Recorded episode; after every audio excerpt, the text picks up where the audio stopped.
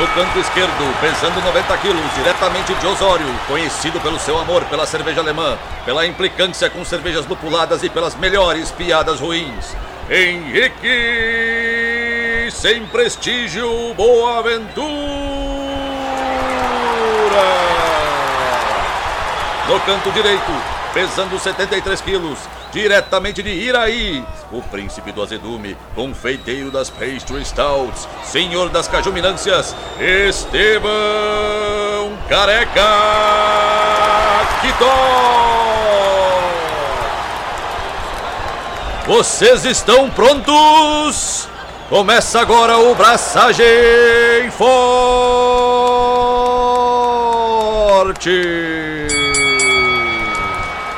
E aí galera, Estevão da Suricato aqui. Alô, Leute! Henrique Boaventura aqui. E a pergunta que não quer calar é: por que não chamar de Fruit Berliner Weiss? Ainda nessa, meu? Sempre estarei nessa.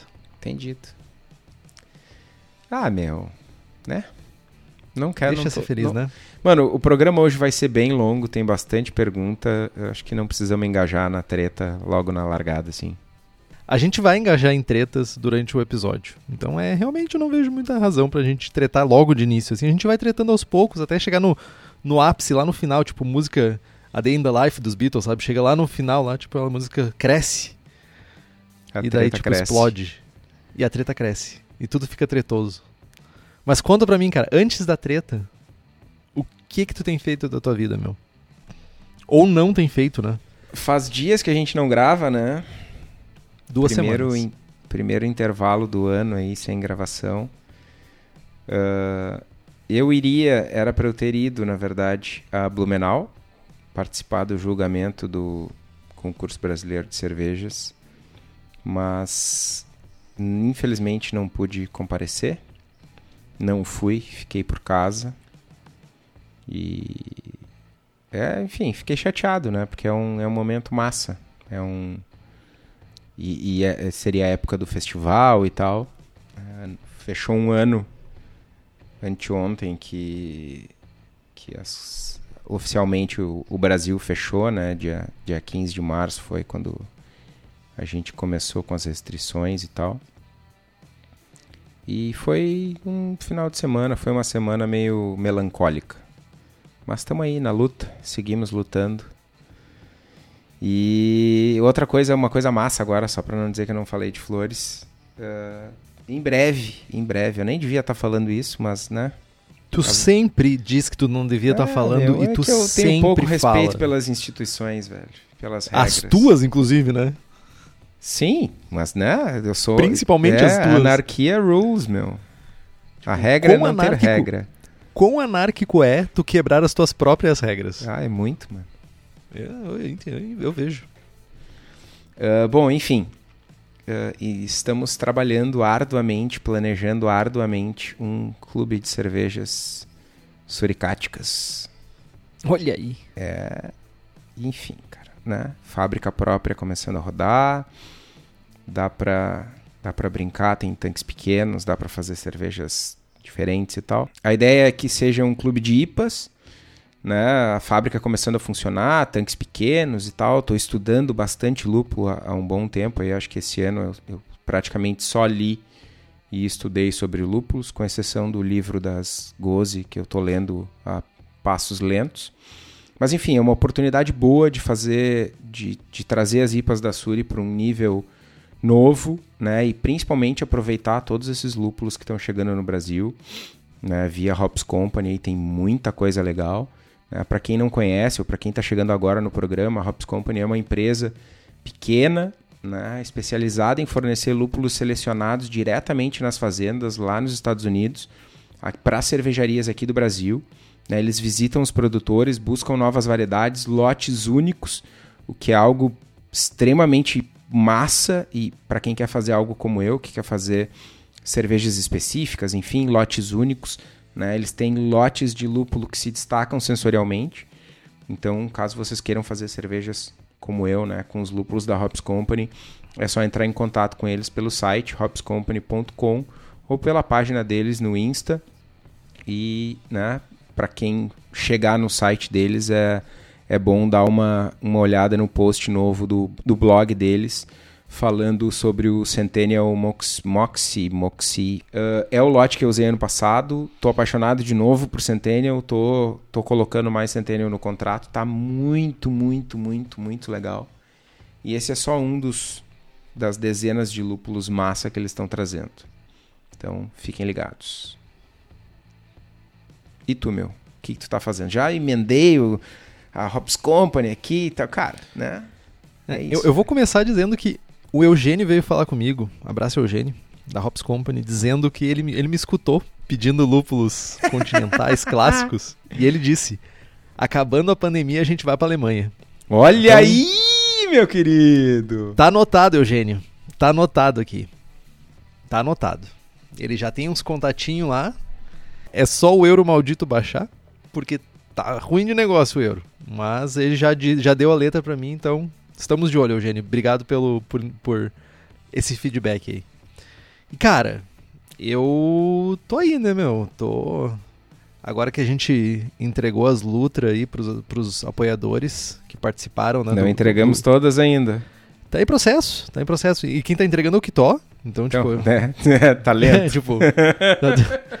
Mas tô, tô com a minha aqui em casa, tô, tô louco pra abraçar com desculpa ela. Desculpa te interromper, mano. Eu preciso me defender do meu da minha consciência pesada aqui.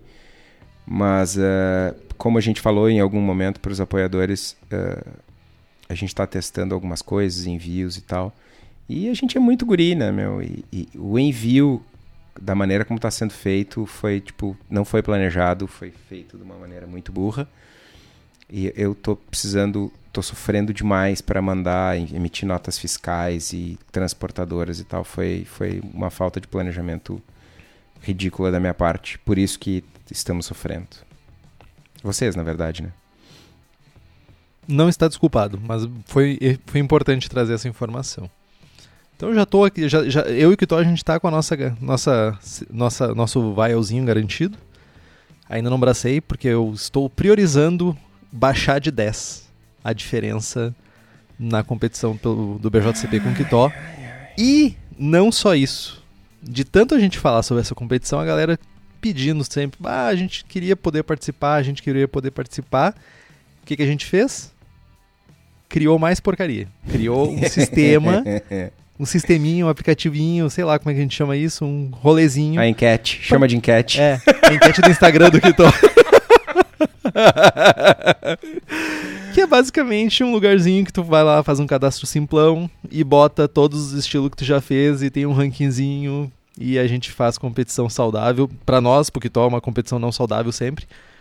E eu vou botar o link aqui no. no, no tá lá no site, uh, mas eu vou botar o link aqui no post pra galera participar também. É divertido. E não seja o que to não seja o que to nesse negócio de competição, seja, seja saudável. Mano, nunca seja o que to. Eu, eu, eu, vou, eu, vou, eu vou, vou ser obrigado a te interromper novamente. Por causa do que to, dezenas, quiçá centenas de pessoas passarão a usar o aplicativo, enfim, a enquete nova aí, esse negócio que tu criou, lindo, maravilhoso, parabéns, mano, ficou muito massa. Mas por causa do que to, que tu tá dizendo não sejam, várias pessoas dezenas, quiçá centenas vão sair da zona de conforto e vão parar de braçar cream ale e IPA e não sei o que em casa e vão se desafiar com novos estilos e vão aprender e vão tomar cervejas novas e vão crescer como cervejeiros. Obrigado de nada. Uh. Mic drop. Cuidado que, tá, que é caro esse microfone hoje em dia. Mas é bem essa, tipo, essa foi a parte divertida da coisa. Porque no momento que a gente liberou no grupo, no grupo de apoiadores, a galera. Engajou instantaneamente. Não, a galera engajou instantaneamente. Já tem mais de 50, 50 pessoas lá cadastradas. Mas o que a galera mais viu assim, nossa, eu faço muito poucos estilos. Tem muita coisa que eu nunca fiz. Tem. E automaticamente tu começa a pensar, né? Tipo, é uma gamification maluca que a gente criou eu e o Kitó competindo um com o outro, e agora isso tá movimentando as pessoas a buscar, a experimentar. Eu cheguei a comentar que a minha motivação era aprender mais sobre estilos e com, me forçar a criar receitas, me for, forçar a buscar as histórias por trás de cada um dos estilos. E as pessoas estão chegando a essa conclusão juntas também, vendo esse sisteminha. Então, tipo, já tá valendo muito, sabe? Se a gente conseguir fazer com que as pessoas parem de fazer APA e IPA e façam, sei lá, uma Kentucky Common, façam uma Pivo Grodziski, já vou estar tá muito feliz. E as pessoas estão fazendo. Essa é a parte legal. Cara, e é isso, meu. Ninguém, ninguém quer que tu deixe de tomar IPA ou de fazer cream ale pro sogro pro final de semana. Mas, né? É, fazer estilos diferentes e se desafiar e testar novos sabores. é a essência de fazer serva em casa é parar de tomar a serva de massa do mercado e fazer um negócio diferente em casa. Então, por que não levar isso para um outro nível e, e, aprender técnicas e usar insumos diferentes e tal? E isso tem, isso tem um impacto uh, uh, muito grande que a gente não percebe logo de cara nas brew shops, por exemplo. Porque é aquela coisa, tu vai falar com, com o dono de brew shop, vai falar com o Daniel lá, e eu aposto contigo que ele vai nos responder que a levedura que ele mais vende é o S05 e malte pilsen e, sei lá, um lúpulo genérico Cascade. qualquer. Cascade. Ou citra. Citra, citra, provavelmente. Mas, tipo, ele não vende muito malte defumado, ele não vende, não vende muita levedura, sei lá, uh, uma lager diferentosa. E a partir do momento que a galera começa a se desafiar e fazer novos estilos, a demanda por esses insumos um pouco menos usuais aumenta e a gente começa a ter insumos mais frescos nas brew shops porque eles giram mais, né? Cara, movimenta a cadeia de uma maneira muito massa, velho. Com essa, com essa declaração do Kitó, se esforcem, vão atrás de outros estilos. E a, a, cara, quem diria? E isso é uma coisa muito maluca. Hoje, no grupo de apoiadores, eu acho que é quase uma unanimidade que a galera tem Ordinary Bitter, tipo, cerveja da casa, assim, total, sabe? A cerveja que tem em casa para beber é Ordinary Bitter. Então, tipo, quem diria que a galera ia gostar tanto de um estilo que comumente a gente não encontra para beber no mercado? Dando prestígio para uma selva sem prestígio. Meu, é só prestígio, cara. É só prestígio. Meu. Ai, ai. É, mas é massa, meu. Massa, massa. Não, é cerveja. Ok, bom pessoal, vamos para as dúvidas dos apoiadores. Né? Os nossos apoiadores têm um bloco especial dedicado para as dúvidas deles e vamos começar aqui com a dúvida do nosso grande amigo Emanuel Boldrin. Então, com essa introdução do Kitó, vamos para as perguntas dos nossos estimados apoiadores. Começando por Emanuel Boldrin, que pergunta: Eu não sei fazer a voz do Boldrin. Como obter um sabor agradável do lúpulo e ele não ficar parecendo que estou bebendo pellet? Responda, Octó. Então, mano. Uh, eu acho. Tá? Que esse parecendo que estou bebendo pellet tá muito relacionado à aspereza, a hop burn, a, a conteúdo de polifenol na selva. Eu acho que é mais uh, tá quase mais relacionado com sensação na boca do que com sabor propriamente dito. Né? Porque uh, quando a gente, por exemplo, pega meia dúzia de pellets e, e amassa e larga num copo de, de uma light lager qual, qualquer e bebe, o que a gente percebe, né, além de um pouco de sabor de lúpulo, é essa carga, esse gramíneo forte, esse harsh pesado, enfim, né? Uh, então, acho que o caminho aqui é focar em não necessariamente clarificação, mas sim em limpar a cerveja. Né? Ela pode, pode ser uma, uma cerveja turva, porém sem particulado em suspensão, sem levedura, sem lúpulo em suspensão. Né? Uma maturação estendida, um tempo maior de frio uh, para cervejas que a gente que a gente quer limpidez e tal, a gente pode fazer processos de clarificação, enfim, nas cervejarias filtração, centrifugação ou uso de clarificantes, definings, gelatina, Irish Moss, Clear Max, whatever, né? Então, acho que o, o ponto aqui chave é limpar a cerveja. Eu, eu ia te questionar também uma coisa. Excesso, carga excessiva de lúpulos não pode impactar isso de alguma forma? Sim. Porque a gente está sim, levando cada vez mais os limites, né? Da, da carga de lúpulo. A gente está falando de cerveja com 30 gramas, 35 gramas por litro, né? De lúpulo. Isso, de certa forma, também não pode dar essa sensação meio pellet, meio verde, assim? Sim, o que, que acontece? Uh, excesso uh, lúpulo na fervura durante muito tempo, 90 minutos, 120 minutos, 180 minutos, né, a gente vai ter uma extração maior de polifenóis.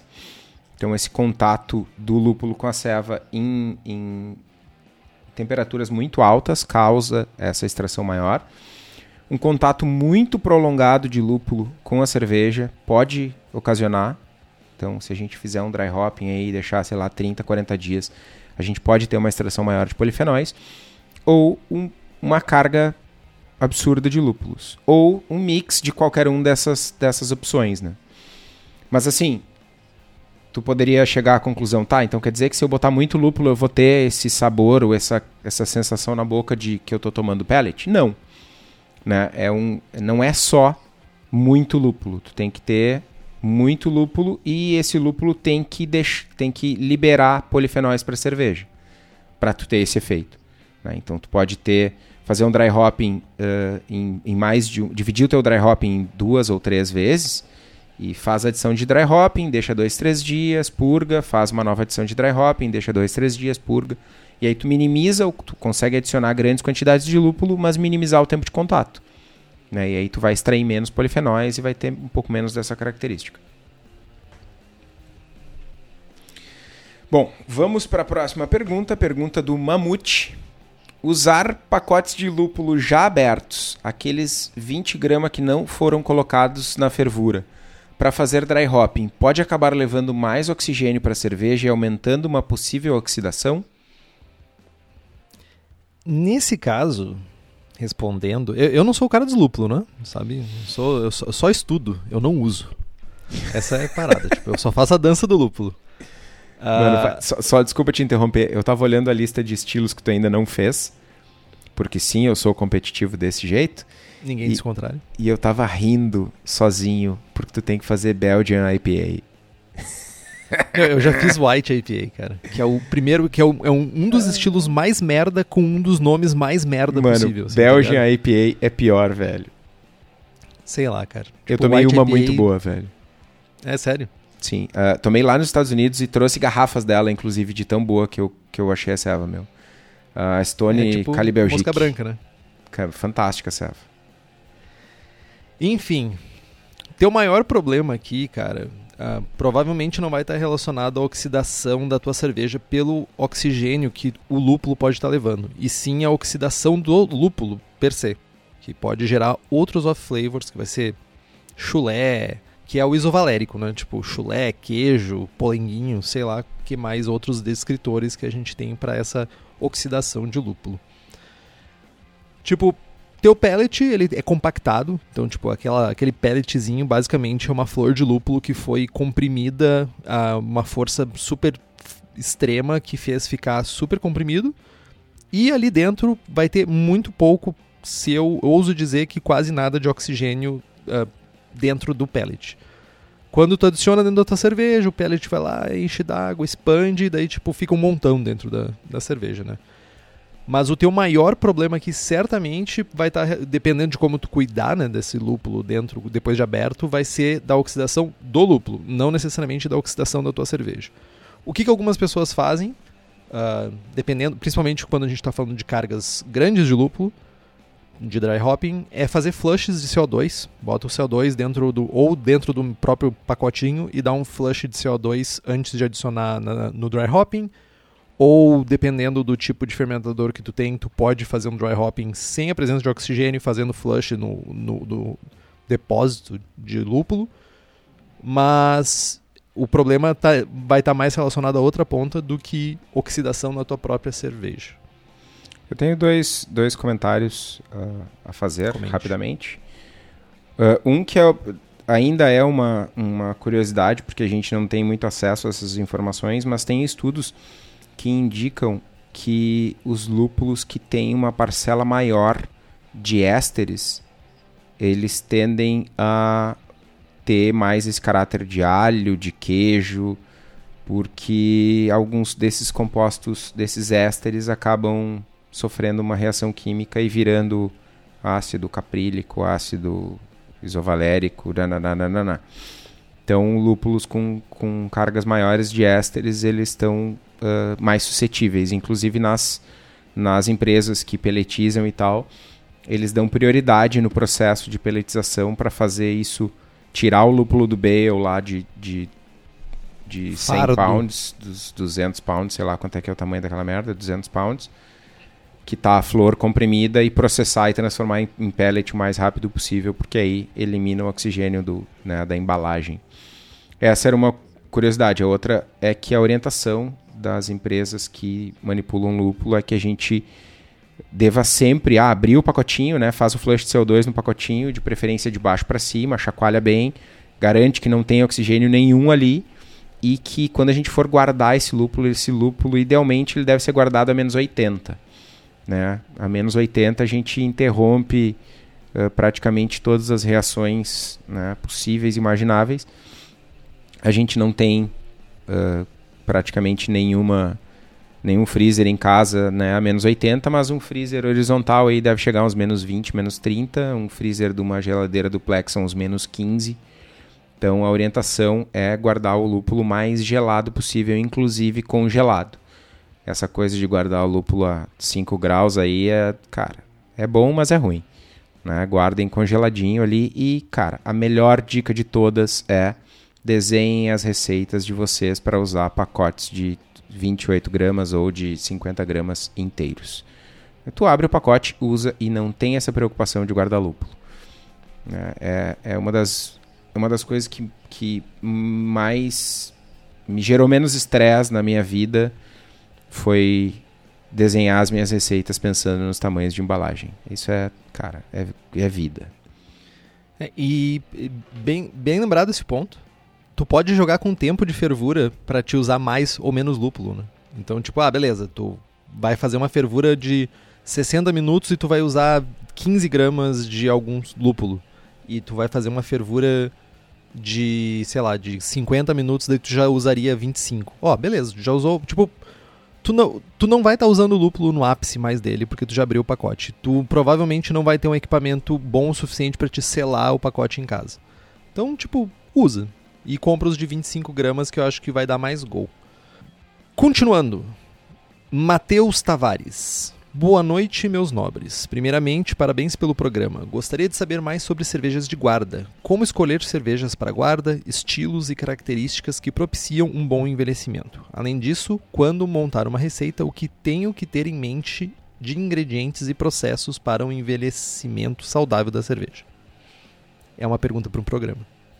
Então, meu, é realmente uma pergunta para um programa. Aliás, tem um programa na fila para falar de envelhecimento bom de cervejas, né? Uh, tentando resumir, resumidamente, uh, como escolher cervejas para guarda. Uh, estilos mais alcoólicos, cervejas com mais maltes escuros, maltes torrados, maltes caramelo e eu ia falar uma outra coisa muito importante, mas eu me esqueci. Cervejas com brete. Cervejas, cervejas com micróbios Não era isso que eu ia falar, mas sim, cervejas com brete. Né, que vão evoluir. Né? A gente, uh, o envelhecimento, ele basicamente beneficia a cerveja de duas formas. Uh, quando ele traz uma oxidação, e essa oxidação é a oxidação de, de compostos de malte, que vão trazer algumas características uh, positivas e tal, mas a cerveja ela vai perder corpo. Então ela tem que ter uma FG mais alta, né? Normalmente maltes torrados também trazem essas características sensoriais positivas quando envelhecem. E a outra forma de envelhecimento que, que agrega é quando ela continua refermentando na garrafa e tal. E aí as servas com brete, né, elas continuam evoluindo. Uh, a outra parte da pergunta, quando montar uma receita, né, o que tem que ter em mente de ingredientes e processos para o envelhecimento saudável da serva, é ou adicionar brete, ou procurar uma FG mais alta, né, um teor alcoólico mais alto para garantir que a cerveja não vá contaminar e tal. Então é isso. Cervejas escuras, cervejas bastante maltadas, FG alta e ou uso de brete. E sobre a guarda, preferencialmente guardar ela em lugares escuros, longe de luz direta, e, e, que não tenha uma variação muito grande de temperatura, para que elas tenham uma, um envelhecimento, né, uma maturação constante e longa, sem efeitos de calor, sem efeito de luz, que possam danificar a tua cerveja mais uh, maleficamente do que beneficamente. Outra pergunta do Matheus. Her Boaventura, Lorde da Cerveja Sem Prestígio e Vossa Excelência, é isso? Isso aí. Certo, cara. E Quitó, Senhor do Azedume das Cajuminâncias. Vocês preferem uma cerveja com todos os offs juntos em um post-mix ou a melhor cerveja do mundo em um agrokeg, PVC Shop, PV Shop ou não sei o que lá? E aí já vou emendar aqui uma pergunta de um ouvinte que preferiu não se identificar, que é, posso utilizar meu post-mix como pulverizador de veneno na roça? meu, primeiro que eu não sei o que, é que essa galera pensa, velho. Tipo, cara, não sei, velho. Tipo, simplesmente não sei. Não usem uh, equipamentos que podem matar você e danificar a sua saúde e machucar você porque não, simplesmente não. E principalmente, por que que tu vai te estressar com agrokeg ou PVC Shop, PVC Hop, não sei, whatever. Se, cara, se a gente tem o Daniel, cara, o Daniel da cerveja da casa, que tem uma centena de barris de inox para te comprar, post mix que tu pode ter tua cerveja tipo dentro do inox, cara. Por que tu vai te preocupar com esses rolês? Meu, a cerveja da casa fabrica equipamentos voltados para o cervejeiro caseiro, então fica ligado que eles estão sempre lançando novidades para facilitar a nossa vida.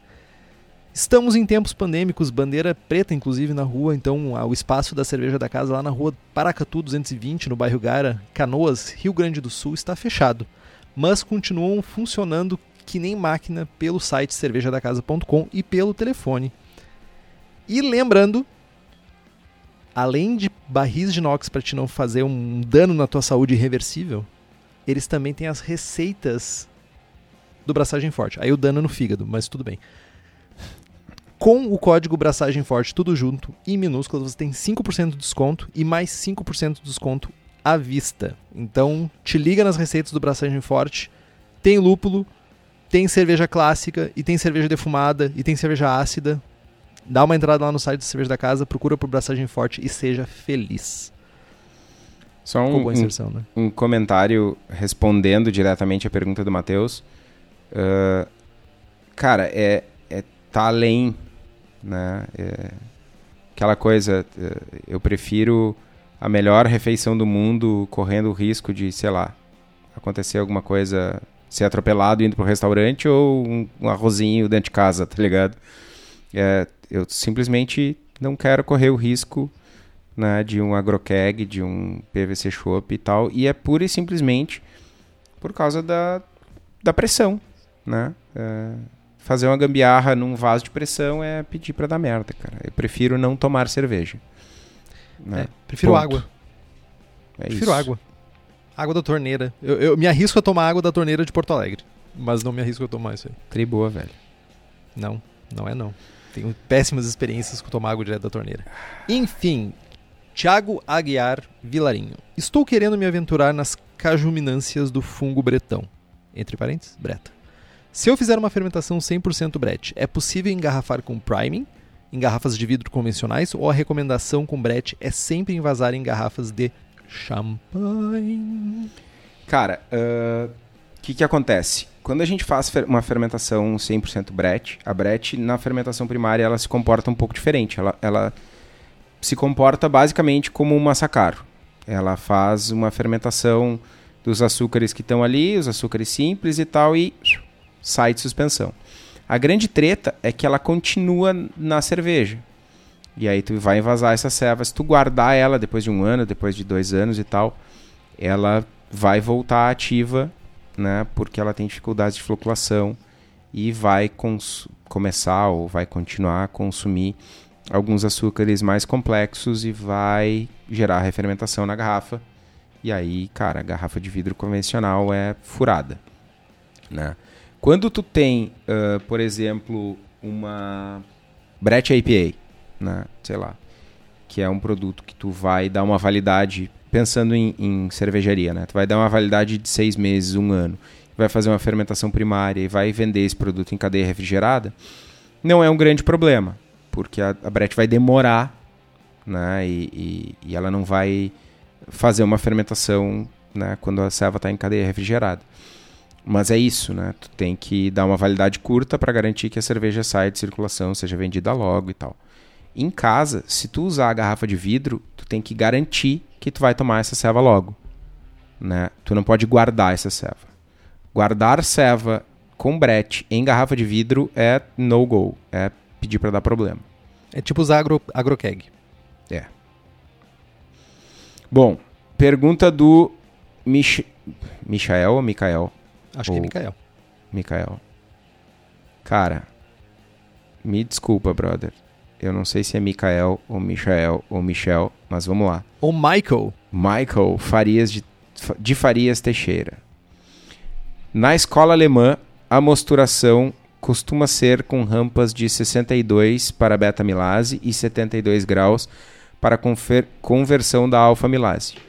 Sei que o indicado é algo entre 64 e 68 graus Celsius, mas quero seguir a regra dos alemães. Para mosturação no BIAB, quais os tempos dos patamares que podem ser usados? Primeiro, meus parabéns. Você está seguindo as regras alemãs corretas. Da cerveja, elas são muito boas. Tem outras que não são boas. Mas as da cerveja são muito boas. Ah, essa mostura com uma rampa mais baixa na faixa da beta e outra mais na faixa mais alta se chama Hochkurs. É uma técnica que é usada. E tem um experimento muito massa do Brulosov sobre isso, onde eles queriam ver ah, quão quanta diferença faz né, o Hochkurs para maltes bem modificados, que é basicamente o que a gente tem acesso hoje em dia. Né? Ah, e os resultados mostraram que, tipo, em teoria não faz tanta diferença. Uh, Hochkurs significa basicamente alto e curto, ou seja, é temperaturas mais altas por um período mais curto de tempo. É um step mesh. Ele começa nessa faixa aí de 62 até 64 por um tempo curto, tipo 30 minutos. Uh, pode ser mais longo se tu quiser um mosto mais fermentável, pode ser mais curto se tu quiser um mosto menos fermentável. E ele vai ser depois seguido por uma mostura numa rampa mais alta por um tempo um pouco mais longo, tipo 70, 72, de 30 a 60 minutos. Uh, a mostura que a gente faz quando a gente faz um Brewing da Bag, geralmente a gente tenta ir pelo, sempre pelo caminho mais curto. Né? O Brewing da Bag ele já é uma encurtada no caminho e a gente quer encurtar mais ainda, fazendo uma mostura mais simples, não precisar ficar aquecendo a panela e tudo isso. Geralmente a gente mira aí na faixa dos 65 a 68 para a gente fazer a nossa receita. Mas se tu quiser seguir a receita, do, a regra dos alemães e fazer um Hochkurs, por exemplo, no Brewing da Bag, não tem problema nenhum. Tu pode continuar fazendo, seguindo essa regra aí, mirando aí na faixa dos 63, 64, fazer por 30 minutos, aumentar para a faixa dos 70, fazer mais 30 minutos, ou 35, ou 45 minutos, eu sugeriria 45 minutos, e continuar com tua mostura de boaças, assim, não tem problema nenhum. Uh, o Brewing Bag não te, não te proíbe de fazer isso, só cuidado, lógico. Suspende o, o saco, né? não deixa ele encostar no fundo, tem esse cuidado de fazer a homogeneização constante quando tu estiver aquecendo, quando tu estiver com fogo ou com a tua resistência ligada, e tu não precisa perder uh, recursos por causa do Bruna Bag. Na verdade, ele é só mais um acessório. Uh, pergunta do Alan, nosso apoiador do Japão. A cerveja não coube no post-mix. Há alguma maneira de preservar essa sobra no balde? Se sim, por quanto tempo ela poderá ficar nessa situação? Primeiro que eu achei muito bonitinho tu tentar imitar o Serginho Groisman falando do Japão. Falhou miseravelmente. Como é que eu imito? Como é... Quem que eu tô imitando, mano? Tu falou Japão. E o Serginho Groisman fala assim. Nossa. É horrível, na verdade. Lembrar do Serginho Groisman e tu imitando ele. Enfim. Cara, uh, o tempo que tu pode ficar com a cerveja nessa situação. O menor tempo possível. Hum, certamente... Uh, para te garantir que a tua cerveja não vai dar ruim, o ideal é que tu transfegue toda a tua cerveja pro post mix e não deixe nada. Beleza. Tu não vai conseguir fazer isso. O ideal seja que tu transfira o máximo que tu conseguir e o que ficar dentro do balde, fazer um flush de CO2 para evitar que tenha oxigênio que vai oxidar a tua cerveja, porque tu tá tirando, né? Quando tu estiver tirando de dentro do balde para o post mix, tu vai estar tá preenchendo, a não ser que tu esteja injetando CO2, tu vai estar tá preenchendo o headspace com oxigênio. O oxigênio tem ten... os, os gases, né, tem a tendência a se misturarem e vai gerar uma mistura que vai acabar oxidando, porque vai ter oxigênio, vai ter CO2 e as coisas vão se misturar e vai oxidar a tua cerveja. Uh, então o ideal é que tu faça essa transferência, faça um flush de CO2 dentro do teu balde, bote o airlock, deixa as coisas lá dentro e assim que possível tu transfira ela para o teu post mix. Importante, se tu for fazer uma transferência uh, no meio do caminho, né? Ou seja, tipo, ah, eu, eu, tinha 30 litros de cerveja, eu tenho um post mix de 20, eu vou beber 10 e vou botar mais 10 dentro do post mix depois. Se tu for fazer isso, lembrando que se tu tiver, por exemplo, 30 litros de cerveja, tu vai mandar 20 pro post mix e tu vai ficar com 10 sobrando, tu vai fazer um flush de CO2 dentro do balde. Vou beber 10 litros e vou botar mais 10 litros dentro desse post mix. O que tiver dentro do post mix vai estar carbonatado e o que tiver no teu balde não vai estar. Então tu vai diluir a quantidade de CO2 dissolvido no teu, na tua cerveja e tu vai precisar recarbonatar o que está dentro do post mix. Então isso é bem importante e é um cuidado importante a tu ter quando tu for fazer esse rolê. Idealmente faz volumes que tu consiga comportar dentro dos teus post mix. Cara, e outra, né? Esse volume que vai ficar no fermentador, ele vai estar tá com um headspace muito maior e por causa da pressão parcial dos gases, ele, tu vai perder aromáticos muito mais. Né? Esses aromáticos vão sair para o headspace muito mais do que com headspace menor. Então, sei lá, se for uma IPA, tu vai ter uma IPA menos aromática nessa segunda metade aí. Boa. Mateus Marques Medeiros. É utilizado priming para refermentação na garrafa em serva com breta? Qual a dosagem? Uh, tudo é um grande depende. Né? A gente pode utilizar uh, adição de açúcar e repeating de levedura de brete ou não. Né? Depende do estilo, depende do teu objetivo, depende de quanto tempo tu vai guardar a cerveja. Por exemplo, fiz uma Brett IPA. Cara, carbonato forçado. Fiz uma cerveja, uma Brett Saison. Ah, é um estilo que tem muita carbonatação e tal. Vou utilizar algo do tipo 2.5 volumes calculados com açúcar, né, refermentado e deixar o restante ali meio volume para chegar em 3 volumes por conta da refermentação da Brett que vai acontecer, que eu vou deixar, sei lá, só 4 ou 5 meses essa garrafa de guarda porque eu quero tomar ela não tão envelhecida. Ou vou fazer uma, sei lá, uma RIS, uma ceva super de guarda, super alcoólica, super. Que eu vou guardar dois anos. Bom, aí tu não precisa usar açúcar nenhum e deixar a Brett fazer todo o serviço. Normalmente o pitch de Brett é em torno de 2 milhões de células por ml e a quantidade de açúcar aí vai variar, né? Do quanto tu quer de carbonatação e de quanto tu quer guardar para a cerveja. De quanto tempo tu quer guardar a cerveja, no caso. Né? Douglas Martins. Primeiro, parabéns pelo pro programa. Melhor podcast e o grupo de apoiadores é o melhor que eu conheço. Muito debate técnico, sem perder o humor e piadas ruins. Principalmente piadas ruins. Temos doses fortes de piadas ruins. Primeira pergunta é: qual a opinião de vocês sobre o programa de certificação Cicerone? As provas são baseadas no BJCP. Acham que tem alguma relevância esse tipo de certificado no Brasil ou para participar de cursos internacionais, concursos internacionais como juiz? Segunda pergunta. E o que falta para termos cervejas clássicas ou sem prestígio, como uma Urkel, Jever, Celebrator, no Brasil? E cervejas, IPAs, RIS, Sours, Barley Wines no nível de cervejarias como Stone, Firestone, Founders, Trillium, etc. Seria equipamento, estudo, mercado não exige isso ainda? Pelo que outros já disseram, hoje o ingrediente fresco não é um problema tão grande como antigamente. Claro que temos excelentes cervejas no Brasil, mas tem muita coisa ruim também, fato. Sem querer ser parcial, mas vejo poucos eh, cervejeiros profissionais que se dedicam tanto a estudos, leituras, etc., como o Kitó. Tu nunca deveria ter falado isso. poucos mesmo. Isso parece refletir diretamente nas cervejas. E três, por que é tão comum as cervejas não terem uma constância em seus lotes? Às vezes um lote está incrível e o seguinte nem tanto. Seria falha no processo de qualidade? Laboratório? Nunca mais mandem perguntas e enaltecendo o que top. É uma falha enorme Cara, tô... de vocês isso. É, vocês... Só o Henrique sofre, eu tô num processo de, de desarrogantização aí, forte. Aí o Henrique acaba sofrendo. Desarrogante bastard. Isso dá o um nome Boa. de Seva, hein? Ah, bom, vamos lá. Cada, vou tentar resumir aí as perguntas, porque também cada uma delas dá horas de discussão. Inclusive, bons temas para a gente debater no encontro dos apoiadores na terça-feira.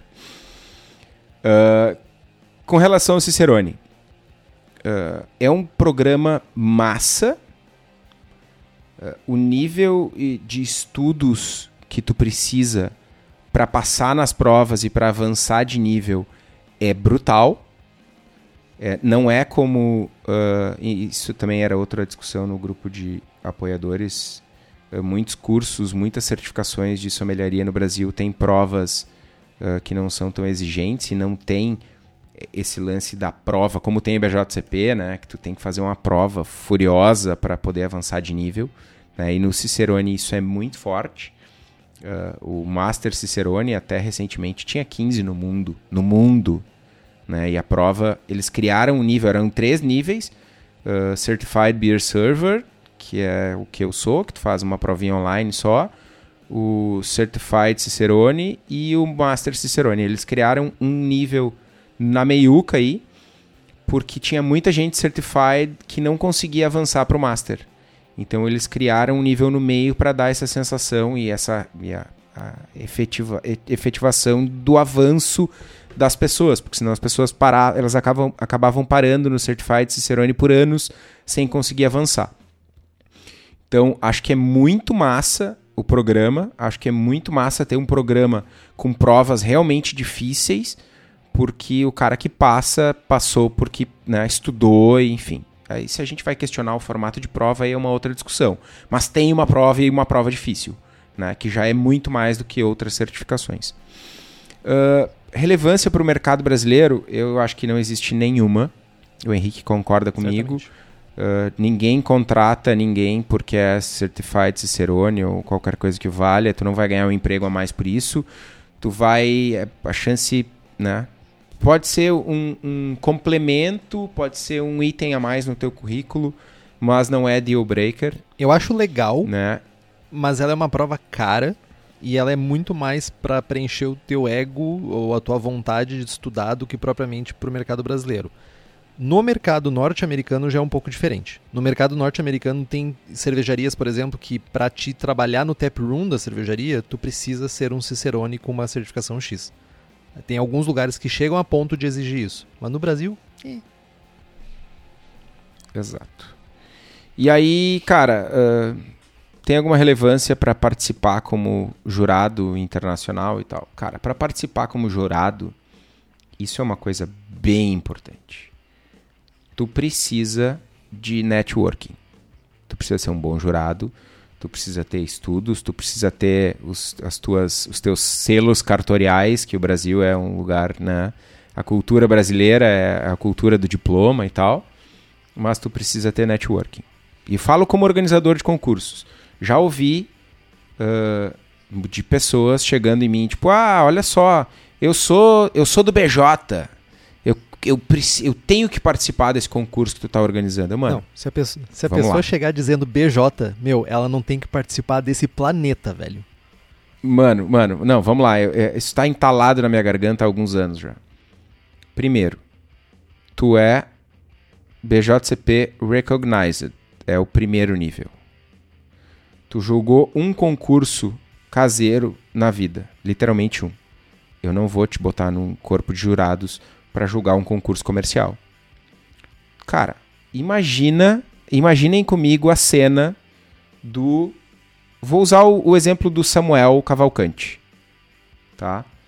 Tem um monte de gente que fala da Body Brown, que é Body Brown isso, Body Cara, a Body Brown não é das minhas cervejarias favoritas, não é mas eu tenho que tirar o chapéu. A Bud Brown é um ícone do mercado brasileiro. Ponto. Méritos do Samuel e do time da Bud Brown. Agora imagina o Henrique, guri de apartamento, fez a provinha do BJCP, virou recognized lá, não sabe nem o Lé com Cré, E aí o Samuel Cavalcante vai receber uma súmula preenchida com os pés do Henrique, que é o cara que tá no tap room dele no outro dia pedindo para tirar foto com ele, mano. Eu, como organizador de concurso, não posso permitir uma coisa dessas. Saca? Então, assim, ter certificações ajuda.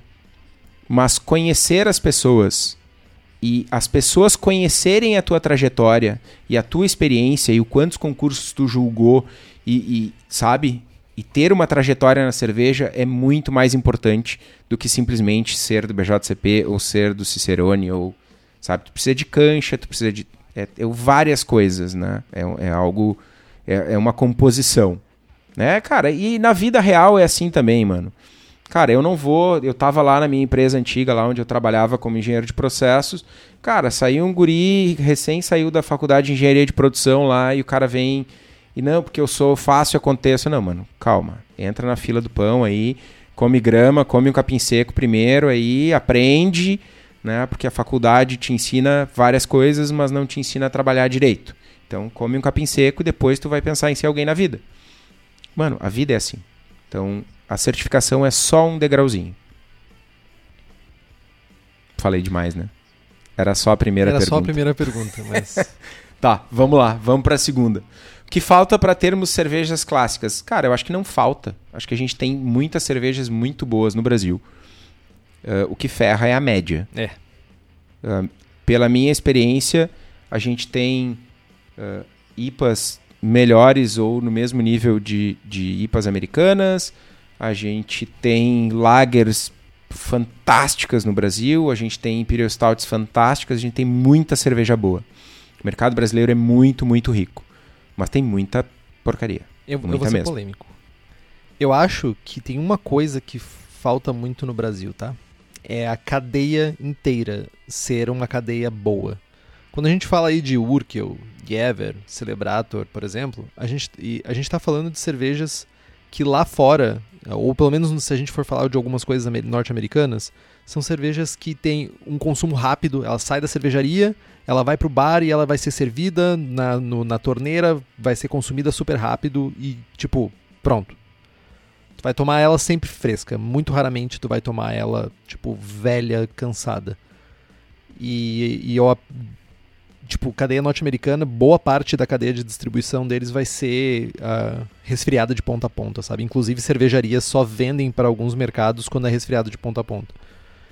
Mas eu acho que isso faz falta. A gente é um, um país de, de tamanho continental, sabe? Tipo, porra, imagina, tipo, tu manda. A Suricato. Suricato fabrica aqui em Porto Alegre. E fabrica cervejas excelentes. E vai mandar uma cerveja, sei lá, cara, pro Amapá, velho.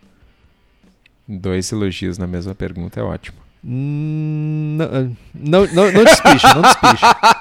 Mas vai mandar uma cerveja pro Amapá, cara. Tipo, a cerveja vai chegar lá, muitas vezes, dependendo de como o transporte foi feito, ela pode sofrer, cara. Tipo, ela não vai estar mais no ápice. Vai chegar lá boa, buenaça porque vai aéreo, três dias. Mas é porque é suricato. Todo mundo segue isso? Não. E aí a gente tem que pasteurizar a cerveja. E aí começa todo um rolê que começa a estragar as cervejas e vai começando a perder qualidade. Cara, mas é, é, a gente tem problemas logísticos, a gente tem problemas de cadeia, a gente tem bar que não limpa a linha, a gente tem copo sujo e a gente tem problemas de constância de lote sim, porque os nossos equipamentos muitas vezes não são robustos o suficiente. Ou às vezes tem o caso, e infelizmente tem, né? To- toda área tem pessoas que não são tão comprometidas. A gente tem casos de pessoas que acham que o meia boca tá bom. Que ah, eu vendo e tá bom assim, meu cliente paga e, e aí, cara, né? E aí, principalmente para algumas cervejarias ciganas, as, as, cerveja- as empresas, cervejarias brasileiras são muito pequenas, são empresas pequenas, com poucos processos, poucos pro- processos mapeados e tal. E aí, sei lá, o cigano tá refém. Um dia a cerveja saiu boa, um dia a cerveja saiu ruim e o cigano tá refém. Ele não tem o que fazer. Não tem trabalho de melhoria. Não tem um processo de qualidade, não tem um setor de qualidade. né? Algumas, algumas cervejarias maiores têm laboratórios e tal. mas mesmo as maiores, né? Quando a gente compara os processos, os controles de processo de cervejarias maiores com outros, outras empresas de outros ramos da indústria, cara, é, é, é, a gente está alguns passos atrás. E é um aprendizado. A gente vem crescendo como indústria, mas falta bastante. Né? Quantas cervejarias no Brasil têm um departamento de engenharia de qualidade? Quantas? Tira as Ambev, Kirin e, e Heineken. Quantas têm um departamento de engenharia de qualidade? Cinco? Dez? Olha, talvez 10. Não sei se tem dez. Talvez mas- 10. Tá 10 em, 10 em mil cervejarias? Sim. Cara, 0,1%. Então é isso. É, é, eu não estou criticando o dono da Suricato, ou o dono da cervejaria X, ou o dono da cervejaria Y. Não é. É, é- é tipo. né, o- o- a gente está vendendo almoço para comprar janta, não sobra muito dinheiro para investir, a carga tributária é grande. Tem uma série de problemas que é, que é do mercado, que é, que, é da, que é da cadeia toda. E é um crescimento lento. E a gente vai conviver com essa inconstância de qualidade por muito tempo ainda. Porque, sim, porque as coisas crescem devagar. É um crescimento lento e um mercado pequeno, né? Lembrando que Mas, mas aí, só para não deixar passar aí, ah, muito obrigado pelo elogio, estudo mesmo. Estudo porque gosto, estudo porque quero fazer cervejas melhores, mas eu não sou o único. Tem muita gente boa, tem muita gente boa nesse mercado aí. E daqui uns dias a gente vai entrevistar um desses caras aí que é muito bom e que estuda bastante também. Fiquem ligados. se chama Henrique Boaventura. Não, mano, tu não é profissional, velho. Ainda. Ou, enfim. Eu, é um eu sou profissional. Eu posso não ser um muito. cervejeiro profissional. Eu tenho CLT, É. velho. Ah, vamos lá. Marcelo Arruda. Qual a melhor maneira de evitar a oxidação quando do transvase de bombona para postmix? Pergunto porque comecei a tirar o airlock, o airlock e injetar CO2 por ali. Bem pouco, mas não tenho certeza que é o melhor método. Ou que ao retirar o airlock não entra oxigênio e não adianta nada essa manobra do CO2. Eu, eu, não sei, eu não sei dar respostas longas que nem o Kitó. Eu sou um pouco pragmático demais nas minhas respostas. Mas, eu- e eu também não sei falar bonito. Eu só sei fazer piada boa. Ah, vamos lá. Primeira coisa. ah, teu método, ele não tá errado. Ele, tu já tá fazendo melhor do que muita, muitas pessoas que fazem cerveja em casa, que é in- injetando CO2 conforme tu vai aumentando o headspace. Ah, coisas que tu tem que cuidar quando tu faz esse transvase, né? Pra evitar oxidação. Primeira coisa, flush do teu post-mix. Idealmente, se tu tiver um, um- uma, uma- um fermentador que tu possa pressurizar, poxa, aí é o cenário perfeito, né? Porque daí tu vai, tu consegue pressurizar o teu, teu post-mix, tu consegue purgar o CO2, deixar ele com, desculpa, purgar o oxigênio, deixar ele com CO2 e equaliza a pressão e daí começa a diminuir a pressão do post-mix e começa a vazar ce- cerveja para dentro do teu post-mix e vai diminuir, tu vai injetando CO2 dentro do fermentador e é, meu, melhor cenário do mundo. Tu não tem isso porque aqui a gente está falando de uma bombona, né? Idealmente, purga o máximo que tu conseguir do teu de, de, de, de oxigênio de dentro do teu CO2, enche ele com CO2, né? E daí purga e tu não vai poder ter pressão, né? Porque basicamente tua bombona não vai aguentar pressão. Deixa a válvula aberta e começa e de alguma forma, não sei se o teu tua bombona permite isso, o que tu já sugeriu algumas uma- umas maneiras, tem umas válvulas de fit que tu pode botar para que tu consiga injetar só o CO2, ou seja, não entra oxigênio dentro da tua bombona e conforme tu vai injetando, vai saindo para dentro do post mix e tu já vai diminuir drasticamente a quantidade de oxidação que vai ter. Terminou de fazer isso, foi toda a tua cerveja para dentro do post mix, fecha a válvula, enche de novo de CO2, purga umas 3, 4 vezes para tirar todo o restinho de, CO de oxigênio que ainda possa ter ali dentro do teu post mix. Aí tu vai carbonatar a tua cerveja. Aí tu não vai ter problema. Eu também já fiz de outras formas, já fiz com o post mix aberto, colocando para quem não consegue por, por, por alguma razão não consegue fazer com um post mix fechado. Tu pode botar a mangueira bem no fundo do post mix, tentar ah, encher o mais rápido possível o teu post mix, sem que gere espuma, sem que gere ah, nenhum tipo de agitação muito forte. E no final, quando tu for fechar a tampa, de novo, de novo tu vai lá e vai fazer flush Aí tu vai ter uma oxidação maior, mas ainda assim tu tá reduzindo a oxidação da tua cerveja. Então esses são os dois cenários quando a gente fala de post-mix. Felipe Kintzer, nosso ouvinte no melhor país do mundo, Alemanha. Quero utilizar hibisco para colorir uma Witbier. Qual o melhor momento para fazer adição? Fervura? Fermentação? Quantas gramas por litro são recomendadas? Colorir. Gostei do verbo. Então, velho, uh, sendo bem pragmático, quanto mais hibiscos tu usar, mais rápida vai ser a extração e tu vai ter menos uh, extração de compostos de sabor, que é o que eu busco quando eu utilizo hibiscos. Eu quero cor e nada de sabor, então eu sempre dou uma pesada na mão. Uh, depende da cor que tu quer, se tu quer um rosinha né, fraquinho e tal, se quer algo mais rosa choque, assim. Uh, na goiabinha eu uso 3 gramas por litro e deixo aí 17, 18 horas, já dá a cor que eu quero. Tu pode botar um pouquinho mais e tirar em menos tempo, ou um pouquinho menos e deixar uh, um tempo maior. O importante é que tu acompanhe de perto, né? Tire amostras com uma frequência a cada 6 horas, por exemplo, para ir acompanhando a cor até chegar na cor que tu quer. Pergunta. Ah, e importante, uh, eu prefiro utilizar na maturação já com a cerveja a frio. E utilize um, um recipiente para guardar. Vai ser bem mais fácil de extrair o hibisco depois. Sim, sim, hop bag. Senão é um inferno. Ou hibisco bag. Hibisco bag, no caso. Pergunta do Giovanni Tonello. Olá, Henrique e Estevão. Gostaria que vocês comentassem vantagens e desvantagens de fermentação sob pressão. Cara, uh, desvantagem: equipamentos geralmente mais caros. Geralmente não, vão ser mais caros. Né? Todo equipamento que vai fermentar sob pressão, ele precisa aguentar pressão. A gente vai estar tá falando ou de fermentadores PET ou de fermentadores em inox, que vão aguentar uma pressão X aí, um volume, dois volumes.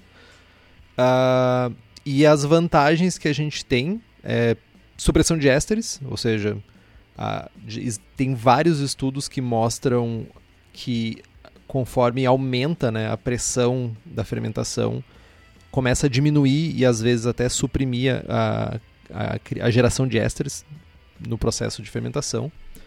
Tu também tem uma vantagem que tu pode fechar a válvula de alívio né, no final da fermentação e tu já tem uma cerveja carbonatada no final do processo.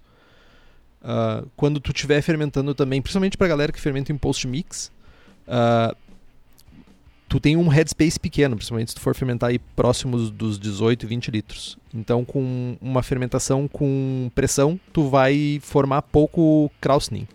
Ou seja, tu não vai ter muita espuma, porque vai estar sob pressão, a espuma não vai formar e tu não vai ter blow off, não vai sair para fora do teu fermentador também. Isso também é uma leve vantagem, mas não necessariamente é a melhor vantagem do, do, do fermentador de fermentar sob pressão, né?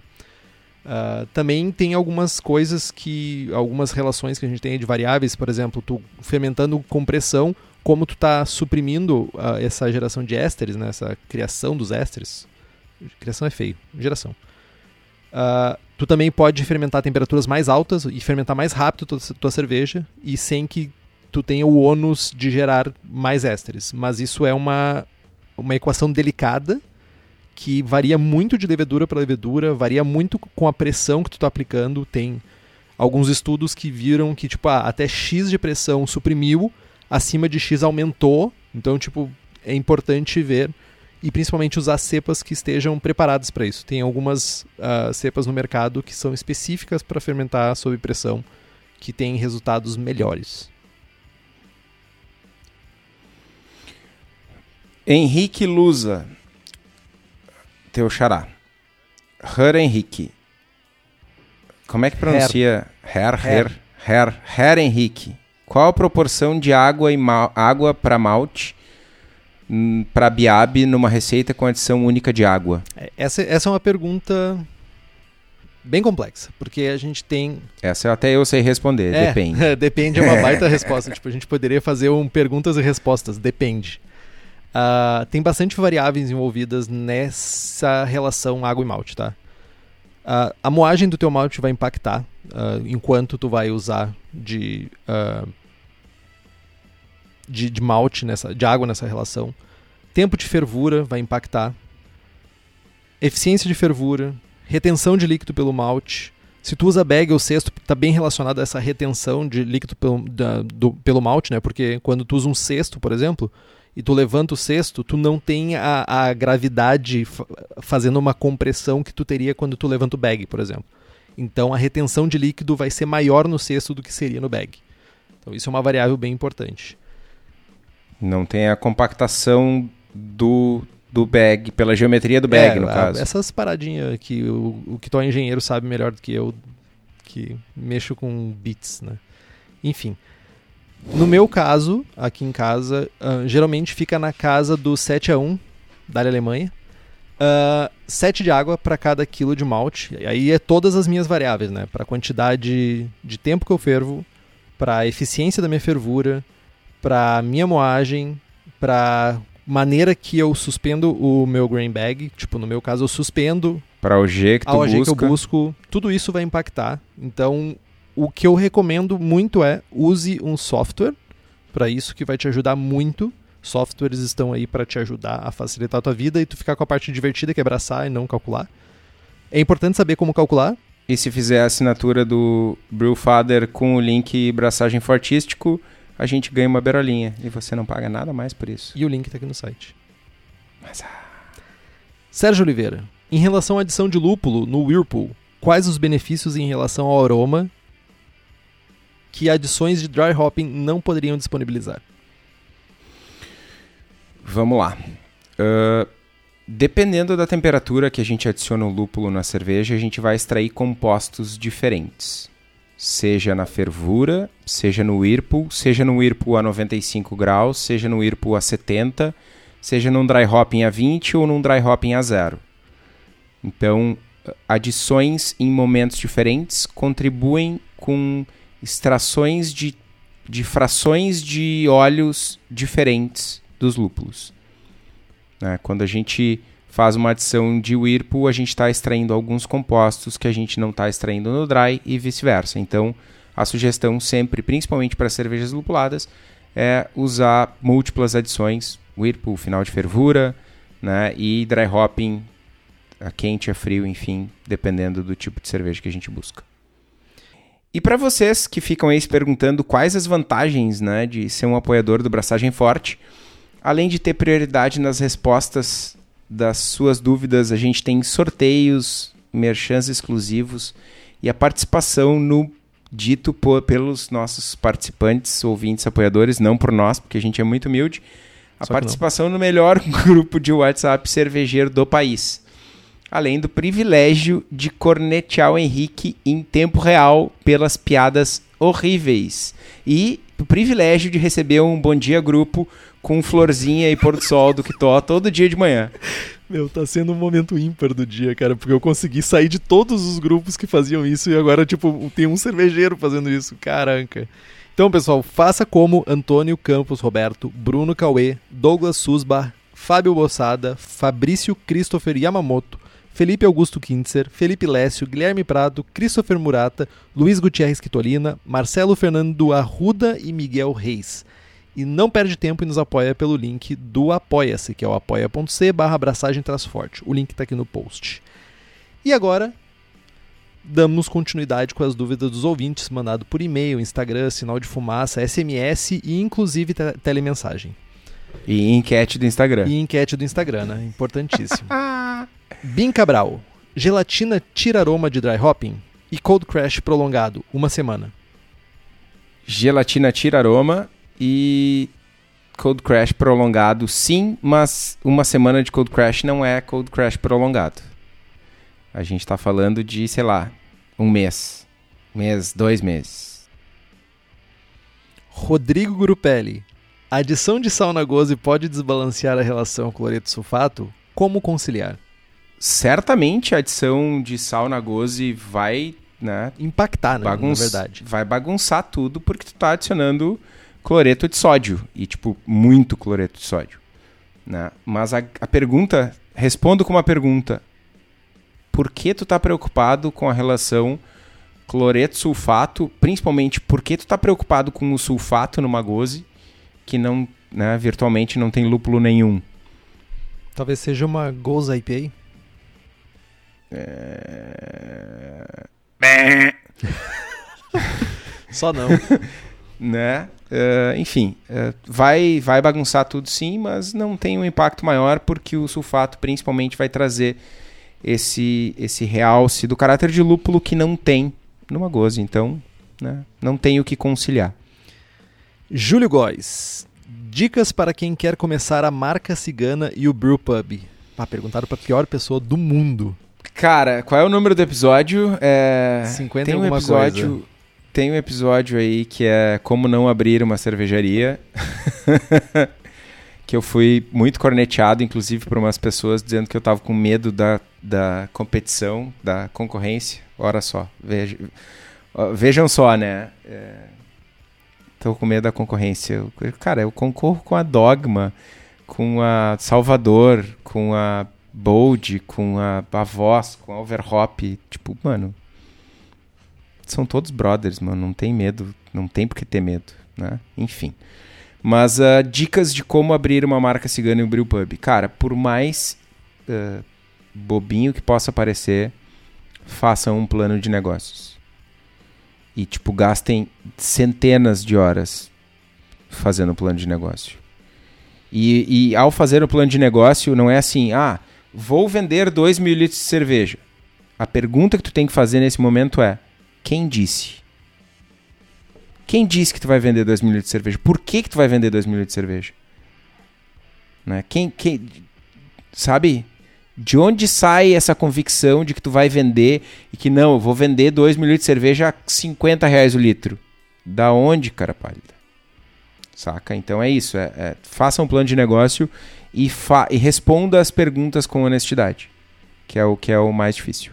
E se você quer se sentir desmotivado, o programa 52 da Panelinha à Cervejaria. Pergunta do Carlos Alexandro 1. Por que Iodofor não? Pode usar sim, é de boas. Eu não gosto, ah, basicamente porque mancha tudo. Todas as tuas mangueiras de silicone vão ficar vermelhas. Ah, eu não gosto do cheiro também, tipo, tem um cheiro terrível de hospital que eu não gosto do cheiro do Iodofor.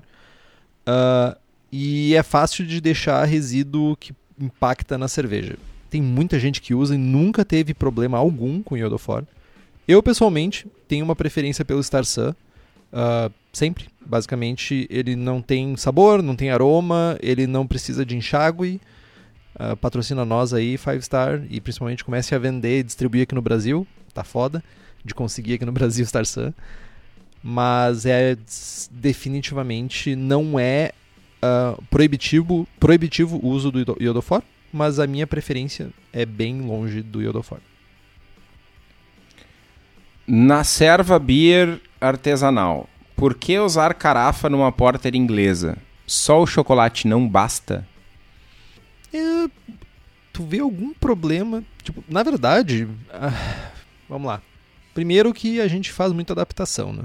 No nosso mercado, a gente muitas vezes não tem ah, maltes específicos ingleses para a gente conseguir simular os ingredientes que seriam usados no, na escola inglesa, por exemplo.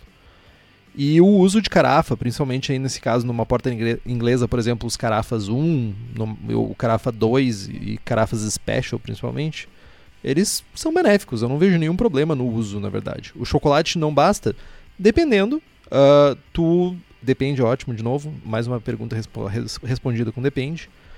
Tu pode estar criando uma cerveja unidimensional usando só o chocolate. Então tu pode fazer uso de carafa para criar mais layers, né? mais camadas de complexidade na tua cerveja, que não necessariamente tu teria com o uso somente do chocolate. Tu pode fazer uma só com chocolate?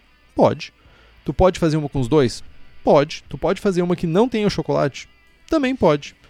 Acho que muito vai de como tu usa o ingrediente, qual dos carafas que tu vai usar, qual o tipo de carafa que tu vai usar. Vai ter o carafa 1, carafa 1 special, 2, 2 special. Então, tipo, tudo isso vai impactar de uma forma na tua cerveja. Mas não necessariamente é proibitivo. Cara, tem um, tem um componente histórico aí, né? Que quando uh, as porters viraram cervejas mais escuras, né? Quando se desenvolveu o malte Black Patent, ele é, era um processo patenteado e tal, e passaram a usar, deixaram de usar malte brown para usar maltes mais escuros e o malte, o carafa é o equivalente alemão do, do malte black né? Que é usado em porters e stouts na Inglaterra, tipo a varrer. Né? Ele surgiu antes, inclusive, do que o malte chocolate. Né? Então tem esse componente histórico aí de que sim foi muito utilizado, inclusive antes, que, antes do malte chocolate. E a Porter e a Stout tem, uma, tem umas histórias muito malucas aí. Tem uns livros que falam sobre isso, tipo, de uso de xaropes para para fazer cor. Tem muito rolê aí na, na história de Porters e Stouts, então não é, não é, não é. Usar carafa é o menor dos problemas, certamente. MVS Domingues. Existe diferença entre envelhecer uma cerveja carbonatada dentro de um barril versus deixar no balde? Sim, existe uma diferença. O principal ponto aqui é que o inox ele é bem menos e eu me pergunto se ele não é impermeável ao oxigênio, né? O... Ele é impermeável? Impermeável. Impermeável, perfeito. Era isso que eu tinha uma dúvida. E o plástico não. O plástico ele é permeável. Ou seja, se tu envelhecer tua cerveja num balde de plástico, tu vai acabar tendo uma quantidade maior de oxigênio entrando dentro do balde do que tu teria no barril, porque o barril não vai entrar nada, basicamente. Isso vai acelerar a oxidação. Lembrete, a gente fez um programa sobre oxidação, o último programa, programa 90, que falamos exatamente sobre isso, sobre as variáveis que influenciam no processo de oxidação da cerveja. E uma delas é a quantidade de oxigênio que vai estar em contato com ela. Então, se tu tem uma cerveja que vai ser envelhecida dentro de um barril de plástico, né, numa bombona de plástico, tu vai ter mais presença de oxigênio, consequentemente tu vai ter mais oxidação, consequentemente tua cerveja vai ficar mais oxidada do que uh, a cerveja no barril de inox. Vai, a, a, cerveja no barril de inox não vai ter oxidação? Aí já são outros 500. Pode ter oxidação por outros fatores. Bruno Policarpo. Neipa com grist 100% Pilsen. Dá para fazer? Com certeza. Cara, uh, grist de, de IPAs em geral é, é, é algo que, que não requer por, por por conceito, muito estresse. Né? A gente está falando de uma cerveja que é que o carro-chefe é o lúpulo. Né? Então a gente tá, tem que estar tá preocupado em fazer uma base de maltes uh, discreta, né? não tem que ter grandes influências e muita, muita gente utiliza aveia em flocos, trigo em flocos, eu inclusive, e como uma forma de fornecer um pouco mais de caráter proteico para uh, aumentar a sensação de corpo, aumentar a sensação de cremosidade da cerveja. Esse incremento é grande o suficiente? Tenho minhas dúvidas. Inclusive, testarei uma Neipa com 100% Pilsen, porque desconfio de que é pouco perceptível, para não dizer imperceptível. É, aqui tem uma parada, né? Infelizmente, ou felizmente, não sei, o conceito de NEIPA mudou, né? Antigamente, no, quando surgiram as NEIPAs, as New England IPAs, a, o haze, né, o, a turbidez, ela era uma consequência. E muitas cervejarias hoje buscam uh, a, a, turbidez. Ela, então, tipo, Todas, eu diria. É, Se não é, é turva, é... o cliente reclama. Não é NEIPA. Hoje em dia é essa, essa visão de mercado que existe, né? Então, tipo, se tu fizer uma cerveja com uma carga astronômica de lúpulo que vai trazer polifenóis, que vai fazer uma a cerveja ficar turva, eu não vejo problema. Mirella FC. Quais as melhores especiarias para uma RIS, Russian Imperial Stout? Sendo extremamente pragmático, nenhuma. Nenhuma. RIS não tem especiaria. Ih. Henrique, ganhei pontinhos com o Henrique agora. uh, mas sim, eu entendo, entendo o questionamento. Uh, tem, tem dois adjuntos, um chega a ser um adjunto, que são clássicos, bastante usuais, tradicionais até, que é envelhecimento de riso em madeira e uso de café. Né? São as duas, são os dois adjuntos mais clássicos assim. E aí, quando a gente está falando de pastry stouts, de, de um desdobramento, né, de uma inspiração, dá para se dizer assim, de uma RIS, que é uma pastry stout vai, vai muito além disso, aí o céu é o limite. Baunilha, é, maple syrup, lactose, pimenta, cacau, canela, enfim. O céu é literalmente o limite, vale testar. Uh, normalmente mais de uma especiaria funciona melhor do que uma especiaria só, dá um caráter mais complexo e tal, mas é uma questão de gosto, né? Tem gente que ama, por exemplo, a fura mais embaixo da Suricato, que é uma pastry stout com com coco, com um FG de 1054. É, é. Cara, para mim ela é doce. Eu tenho latas guardadas ainda porque eu não consigo tomar uma lata sozinho porque é doce. É, uma é, é um chandelle, né? Quase, né, velho? Mano, dá pra comer de colher, tá ligado? É um chandelle. E tem pessoas que são surrealmente apaixonadas pela ceva, porque é muito coco e é muito açúcar. E tá tudo bem. Tem gente que gosta de pastry stout doce, tem gente que gosta de queuche. E tá tudo bem, a gente não precisa brigar, tem coisas muito mais importantes pra gente brigar. Então a espécie melhor especiaria é aquela que tu gosta eu ia sugerir, tá? E aí é por questão de sair do comum. O Kitó falou três que eu acho que saem muito do comum e são muito legais para te fazer um, uma, uma, uma, cerveja diferenciada. Eu acho que o perfil de uma RIS com canela fica muito bom. Uh, lógico, equilibrado, não é aquela suco de canela. Suco de canela é muito engraçado. Uh, eu acho que Pimenta fica muito bom com ris, principalmente quando tu faz com adição concorrente de cacau. Cacau e pimenta são uma, é uma combinação boa, é uma combinação que as pessoas gostam geralmente. Então eu traí esses dois como as minhas especiarias para uma ris. Gosto bastante das três. Uh, pergunta do Vitor Vielmo. Já usaram Postmix ou Corn Keg como fermentador? Dicas e sugestões para o uso? Já usei, estou usando inclusive para fermentar minha, minha Flanders Red. Uh, vantagens é de inox, uh, é relativamente fácil de limpar, tu consegue fermentar sob pressão. Uh, algumas das desvantagens que tem para mim é para extrair tu precisa ou tu tem um flutuador, né? Tem uns flutuadores que hoje tu coloca dentro do post mix, que ele faz a extração, fica uma boinha que faz a extração na parte de cima do fermentador, né? do, do post mix, para remover a cerveja por cima, ou tu precisa cortar um pedaço do tubo pescador. E é dói porque é caro o tubo pescador. Tipo, não é barato aquela porra. Vi muito cervejeiro fazer isso, de lá cortar o tubo, o tubo pescador e funciona, tu vai, ou seja, o que, que vai acontecer? Todo o fermento, todo o tubo vai, vai, se acumular no fundo e como o teu tubo pescador não vai estar exatamente no, no, no fundo do, do, do post-mix, vai estar numa altura maior, tu vai extrair somente cerveja, só que, né, tu perdeu um tubo pescador. Uh, e se tu não fizer isso, tu vai tirar cerveja com trupe. Dica de ouro é tu ter esse flutuador aí, esse flutuador que vai ficar, e na, ele vai ficar na, tua, na superfície, tu vai fazer a fermentação tudo e depois tu extrai por ali e tu não precisa cortar o teu tubo pescador. E se tu quiser usar o teu post mix como uh, ah, para servir, tu vai usar para servir. E se tu quiser para fermentar, tu vai usar para fermentar e tu continua com o teu tubo pescador. Esses flutuadores são basicamente o mesmo preço de um tubo pescador. Então, hum, faz de boas, só que não corta o tubo. E eu posso fermentar a cerveja no post mix. E terminou de fermentar, eu boto a zero e saio servindo. Pode, desde que tu não tenha o tubo pescador no fundo do. Não, pois é, vou fazer a minha Keush. Tá com Keush hoje na mente, hein? Cara, tem alguém que me deve, né? Essas pessoas, meu baita filha da puta, velho. Uh, enfim, vou fazer a minha. Não, não vou fazer a minha Keush, eu tô, tô cajuminando aqui o meu. O estilo que eu vou marcar ali, que eu vou fazer com a Lutra.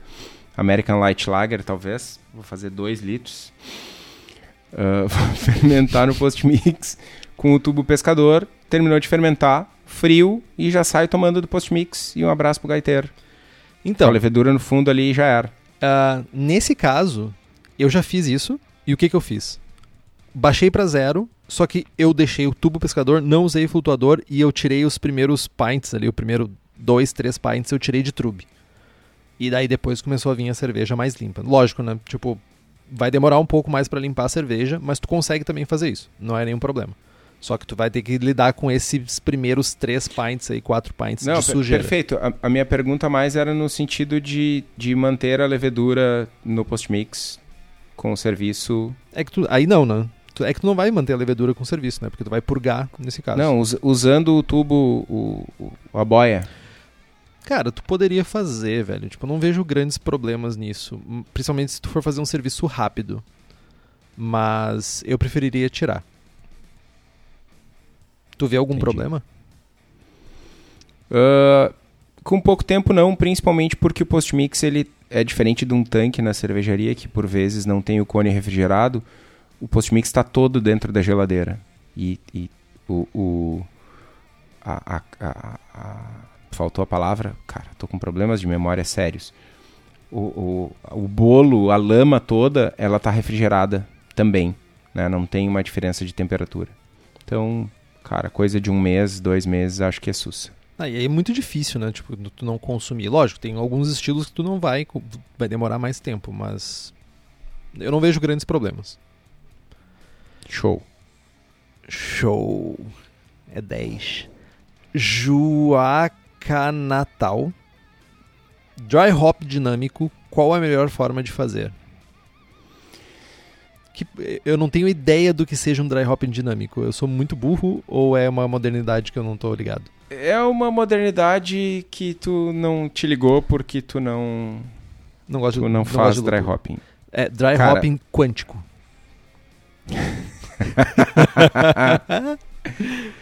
dry hopping dinâmico é basicamente tu, tu recircular a ceva ou recircular o dry ou enfim, recirculação. Melhor forma de fazer num setup caseiro, não fazer.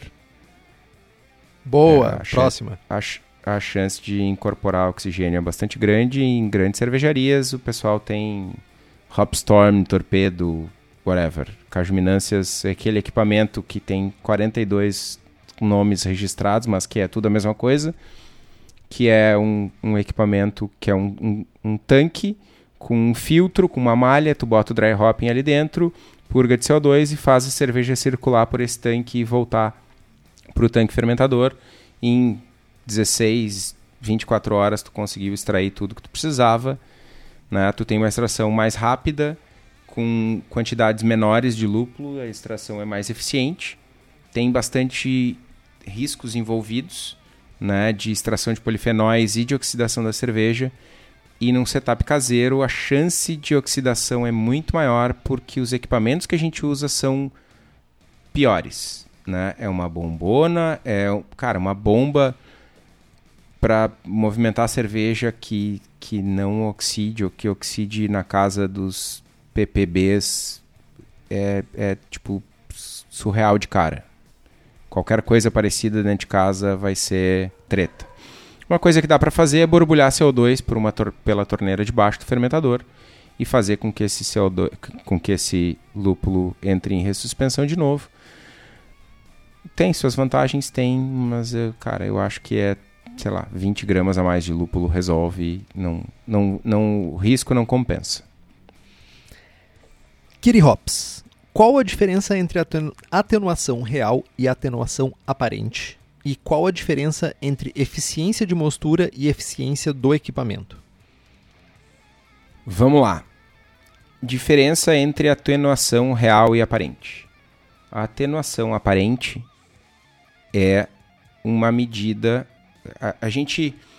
Uh, o que, que acontece? A densidade da água é 1 a densidade do álcool do etanol é 0,78. E a gente mede densidade, a densidade final da cerveja, ah, tem 1013. Esse 1013 não reflete, esse, vou, vou, usar um número melhor, a gente mede 1008. 1008 é dois platos. Não tem dois platos de açúcar ali. O que acontece é que, como tem uma parcela de álcool, esse álcool está diminuindo a densidade do líquido, da mistura, e a quantidade de açúcar que tem ali compensa essa diferença de densidade mais 8 pontos de densidade. Então, a diferença de atenuação real e atenuação aparente é quantos pontos de densidade realmente caiu e quantos pontos de densidade caiu apenas considerando né, uh, essa diferença de densidade. Então, tu tem percentuais diferentes. Tem uma atenuação real, que é né, o percentual de açúcares que foi consumido, e a atenuação aparente é o percentual de açúcares que foi consumido, considerando essa medida distorcida por conta da diferença de densidade da água para o álcool. A diferença entre eficiência de mostura e eficiência do equipamento é o seguinte: a eficiência de mostura é a, a eficiência que tu teve na extração de açúcares durante a mostura. Né? Eu botei lá 10 quilos de malte, esses 10 quilos de malte me gerariam 5 litros de mosto a 1050. Eu gerei 4 quilos de mosto, 4 litros de mosto a 1050. Então eu tive 75% de eficiência. Agora, a eficiência do equipamento é a eficiência do processo todo. Por exemplo, nesse mesmo, nesse mesmo caso, eu tirei 4 litros de mosto a 1050, mas eu perdi mais um litro de desse mosto, desses 4 litros, no trube, ou no meu dry hopping, ou na lama, ou enfim, todos, todo o restante do processo. Né? E aí no final eu terminei com 3 litros de cerveja. Então eu tinha 5, terminei com 3, fiquei com 60% de eficiência. Então a diferença é que um mede a eficiência de extração de açúcares e outro mede a, a eficiência total do processo. E essa eficiência. Uh e essa eficiência né, de, de, de mostura, né, ela está relacionado a um cálculo que é feito com malte moído a pó e feita uma extração desse malte em laboratório, que diz que uma quantidade X daquele malte com água vai extrair chablau de açúcares. E daí, com essa base, a gente sabe qual é a nossa eficiência baseado na, nessa extração. Tem um nome para isso e eu não sei agora qual é. O Phil Guide, Guide perguntou como calculo o priming para fazer cervejas com breta. E a gente já respondeu isso antes. Mas sabe o que, que não é uma repetição? É falar da Levitec. Porque a Levitec é onde tu encontra as bretas para fazer a cerveja certa para a tua refermentação. A Levitec tem nove tipos de Saccharomyces, oito tipos de bactéria, blends, bretas tradicionais e bretas isoladas aqui no Brasil – e para ti que é profissional, a Levitec oferece consultoria e boas práticas de fabricação, controle de qualidade, montagem de laboratório, treinamento pessoal e banco de leveduras. Então entra lá em levtech.com.br e faça suas compras. O chefe Macedo Noel caiu na, na. Falhou aqui miseravelmente, elogiando o Henrique. Hoje é o dia dos elogios. Vamos à pergunta dele. O Henrique pretende aumentar o repertório de piadas ruins? Adoro. Que piadas ruins? Minhas piadas são boas, excelentes. Ó, isso foi uma piada boa. ok, ok, essa foi boa. Eu ainda vou fazer um episódio, eu já disse, eu vou fazer um episódio, um episódio onde eu só conto piadas ao lado de uma lareira tomando uma barley wine e as piadas vão ser todas ruins. E todo mundo vai adorar, todo mundo vai escutar. Ótimo. Vamos, vamos fazer isso, vamos fazer isso. Não, pode fazer sozinho. Oh, tu vai escutar que eu sei. Tu gosta de ouvir minha voz. Lucas Green M. Vitamina C pré-invase ajuda a não oxidar? Qual a dose? Vitamina C pré-invase ajuda a não oxidar. A gente falou mais sobre isso no episódio 90, o episódio anterior. E, mas a sugestão mesmo é utilizar antioxidantes com metabisulfito. E aí é, o canal é seguir a orientação do fabricante. Jorge Luiz Lopes. Há alguma tendência para reconhecimento de uma nova escola cervejeira? Qual? Essa turma que quer saber de novas escolas tem escolas tão boas. Uh, eu não vejo nenhuma nova escola se formando, tá? Eu acho que a gente tem estilos ou adaptações de estilos surgindo em várias partes do mundo, uh, talvez mais recentemente no Novo Mundo, né? Austrália, Nova Zelândia. Eu também vejo dois grandes mercados e eu não sei até que ponto isso pode virar ou uma escola ou pelo menos um grupo de estilos aí, que seriam as farmhouse ales escandinavas, que potencialmente tem mais potencial para mim de ser uma escola, porque ela tem um diferencial, né? Uh, tem vários tipos de cerveja diferente, com ingredientes diferentes, que são os Kveiks, estão focados em cereais que são cereais mais comuns nas fazendas, tem a sazonalidade, tem várias coisas que impactam nisso. Talvez eu votaria por uma escola escandinava, por assim dizer. Uh, mas é difícil, cara. Para mim, eu, eu, vejo ainda difícil qualquer coisa virando uma escola, né? É mais provável que a gente tenha novos estilos. Aí a gente também está falando aí do, do, do, do leste europeu, que os movimentos homebrewers estão trazendo elas de novo à existência, né? Então, tipo, também vejo com bons olhos que a gente vai ter, de novo, estilos novos, o BJCP abraçando esses estilos novos, talvez o BA abraçando esses estilos novos mas eu realmente não vejo uma escola se formando tão cedo. Ah, escola brasileira de cerveja, esquece. Nós ainda não temos, uh, acho que potencial para isso. Tem muita coisa para ser explorado, madeira, fruta, desde que não seja numa Berliner Weiss, mas ainda estamos longe de realmente ter uma escola como uma escola americana, uma escola como uma escola alemã e principalmente como uma escola belga, que para mim eu acho que é a mais diferente de todas. Não sei o que tu acha, Tom. Eu concordo. Concordo com o relator. Raposo Beer. Como fazer uma cerveja high gravity? Hum. Malte. É... Muito é. malte. Muito malte. É, basicamente é isso, cara. Tu vai ter. Tu vai utilizar. Enfim, escolha um estilo. Imperial Stout, Barley Wine, whatever. Belgas. Triple, quadruple, né? Uh, cada estilo né, vai, vai requerer um grist, lupulagem, levedura, água, tudo diferente, mas é basicamente é usar bastante malte, bastante açúcar e esteja preparado para ter baixas eficiências de mostura, né? esteja preparado para ter fermentações desafiadoras né? O controle de temperatura é bastante importante. Conforme o teor alcoólico aumenta, o, a oxigenação, quantidade de levedura, pitch correto, temperatura, tudo isso ganha uma importância muito maior.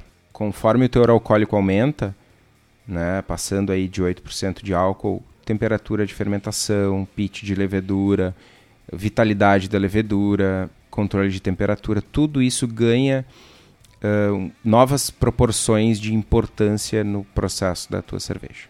Então, é, muito cuidado com fermentação e, e, e tenha não paciência, mas se prepare para baixas eficiências de mostura. É.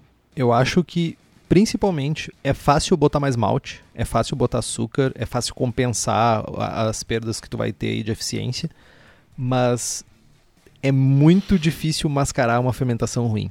Então, cervejas high gravity andam de mãos dadas com excelentes, e eu digo excelentes, usei a palavra correta, excelentes práticas de fermentação.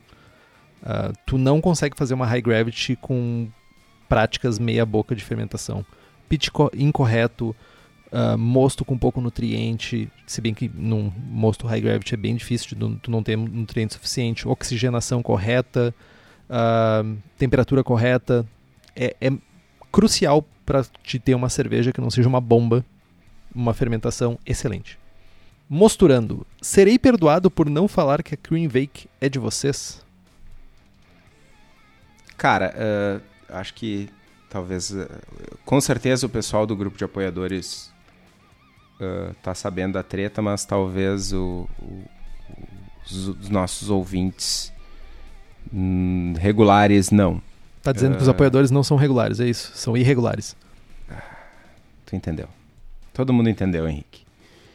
Uh, o que acontece é que alguns dias atrás, alguns, alguns canais de YouTube, enfim, algumas pessoas, uh, lançaram uma iniciativa de criar um estilo novo e tal.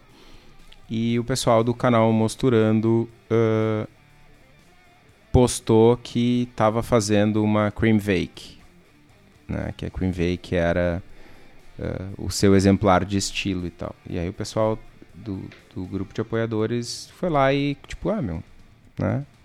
Cream vake já existe, já tem exemplo comercial e tal. É um movimento que está acontecendo e eu acho que um ponto importante aqui é que a Cream Vake não é nossa, né? É uma criação, invenção do Henrique aí. Acho que não só o, o termo, mas a, a, ideia de usar, uh, de fazer uma cream ale com dry hopping, com expressão de levedura. Tem, tem escritor do estilo, tem há mais de ano já, já tem exemplo comercial, já tem gente produzindo no exterior. Já tem bastante cervejeiro caseiro fazendo. É uma realidade, mas não é algo nosso né? É algo que tomou vida própria e tal. E ninguém está competindo com ninguém, né? Não, não tem essa coisa de ah, a minha, grama é mais verde que a tua, nem nada. Uh, teve um, um, um, um, pode, pode se dizer um pequeno atrito, né? Porque uma confusão, melhor dizendo, né? Porque Cream Vake é outra coisa, o que o pessoal lá do, do canal Mosturando e do do Cerveja Fácil e tal estão propondo é outra coisa, que não é uma cream E, enfim, né, a gente não é fiscal de nada, né, então não tem nada que perdoar, tá tudo certo, estamos junto. Né, todo mundo tentando fazer um mercado melhor e contribuir para a galera aprender e, e, e, a gente aprender também, né, que é algo muito importante. Sempre falamos que a gente aprende muito aqui no podcast. Então é isso, meu. Não tem nada para ser perdoado. E vem um episódio de Cream Vake aí. Vem um episódio. Já, de novo, mais uma das coisas que eu não deveria falar. Vem episódio novo sobre Kvake. Vem episódio sobre Cream Vake também. Então fiquem ligados aí. E um abraço pro pessoal do canal Mosturando. Sempre que o Kitó fala com esse tom sério, eu, eu fico até com receio de falar depois que eu, tipo, eu não venho com esse com esse DNA de, de, de, falar sério, assim, né? Tipo, com voz de locutor da, do Jornal das Oito, assim. Mas. Agora que eu tirei a barba, meu, minha mãe tá dizendo que eu sou, tô com cara de gente séria. Eu tenho que, né? Podia ser pior, né? Eu podia dizer tá com cara de gente. Ponto. Mas, cara. Beijo, mãe. Deixa eu, deixa eu dar um, um dado, né? O mercado de podcast de cerveja é ínfimo no Brasil. É muito pequeno, é um nicho que tem que podcast ainda é um, um, mercado em crescimento, as pessoas estão começando a descobrir o podcast. Já existe, todo ano é o ano do podcast no Brasil, né? E agora com vários meios de comunicação aderindo aos podcasts aí, uma gigante global. Então, tipo, tá popularizando, né? Mas ainda assim, uh, podcast ainda é um nicho. Podcast cervejeiro em português é um nicho muito maior e não tem espaço para rixa, sabe? Tipo, a parada é vamos crescer e vamos crescer junto, vamos reconhecer, vamos se reconhecer como não como competidores e competidoras, e sim como parceiros e parceiras. E é isso aí. Um abraço pro pessoal do Mosturando. É isso então, Kitor. Depois de. Deixa eu até. Deixa eu ver o cronômetro. 2 horas aqui. e 11 de gravação Duas até o momento. 2 horas e 11 de gravação aqui. Tipo, deixa eu trocar o rolo do, do gravador aqui, inclusive, porque acabou a fita. Chegamos ao final de uma gravação longa, mas sempre recompensa. Divertida, Diverti é, Acima de tudo, divertida. E acho que estava merecendo depois de um, uma semana sem episódio, aí foi um programa mais longo mas foi legal ouvir as dúvidas e foi legal achar que a gente sabe responder as coisas, principalmente. Mas é isso então, né? Temos alguma coisa para acrescentar, Kitó? Por hoje é só, pessoal. Então, compre os livros que estão no post, nós ganhamos uma porcentagem e você não gasta um centavo a mais por isso. Compre também as camisetas do Braçagem Forte na nossa lojinha, temos a camiseta sem prestígio, com o logo do Braçagem Forte e a cruzada cervejeira, além de bonés. O link está lá no nosso site. Quem nos apoia com as camisetas é o pessoal da Versus Uniformes, que além de camisetas faz camisas polo, uniformes profissionais, jaquetas, moletons e estão em Bento Gonçalves, no Rio Grande do Sul. O contato através do telefone 54 34 52 0968 ou o site versus.ind.br. Curta nossa página no Facebook, nos siga no Instagram e assine o feed pelo nosso site. Estamos também no iTunes, Spotify, Google Podcasts, Deezer e se você gosta do programa e quiser fazer um review, isso significa muito para nós. Compartilhe o episódio com seus amigos. Tem dúvidas, sugestão de pauta, crítica, quer anunciar a sua empresa ou seu produto, e-mail para contato@braçagemforte.com.br ou mande uma mensagem para nós no Facebook ou Instagram. É isso que tô. É isso. Braçagem forte. Braçagem forte.